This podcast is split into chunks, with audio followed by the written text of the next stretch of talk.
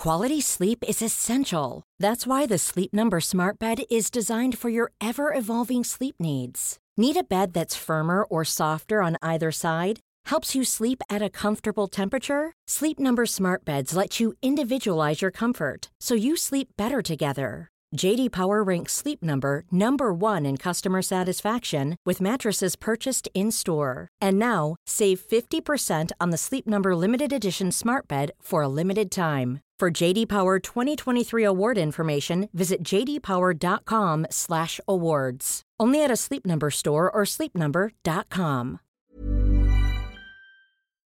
IH Salvator pregunta, profesor, ¿qué lecturas recomienda sobre el concepto de derecho prepolítico?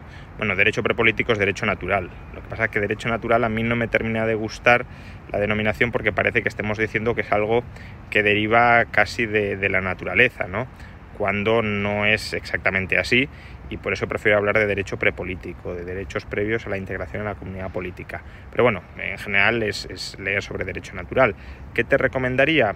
Pues a ver, eh, hay un filósofo de derecho natural que a mí me gusta mucho que se llama Eric Mack y mm, cuya introducción al derecho natural, al liberalismo desde el punto de vista del derecho laboral, puedes encontrar en un libro, en un librito que está muy bien editado por el Cato Institute que se llama Arguments for Liberty, argumentos en favor de la libertad. Y mm, ahí cada autor, cada filósofo, pues esboza su particular visión filosófica del liberalismo, cómo fundamentarla, y Eric Mack esboza la del naturalismo Creo que es una buena introducción.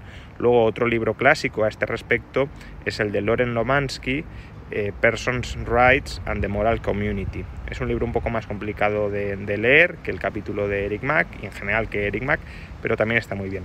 Y luego, bueno, aparte de Robert Nozick, que, bueno, él era naturalista y, y, y bueno, puedes leer Anarquía, Estado y Utopía, pero en anarquía, Estado y utopía no termina de, fundamentar el derecho natural. Prácticamente parte de la base de que las personas tienen derechos y de que hay, por tanto, actividades que no se pueden realizar contra una persona, pero no explica por qué los tienen.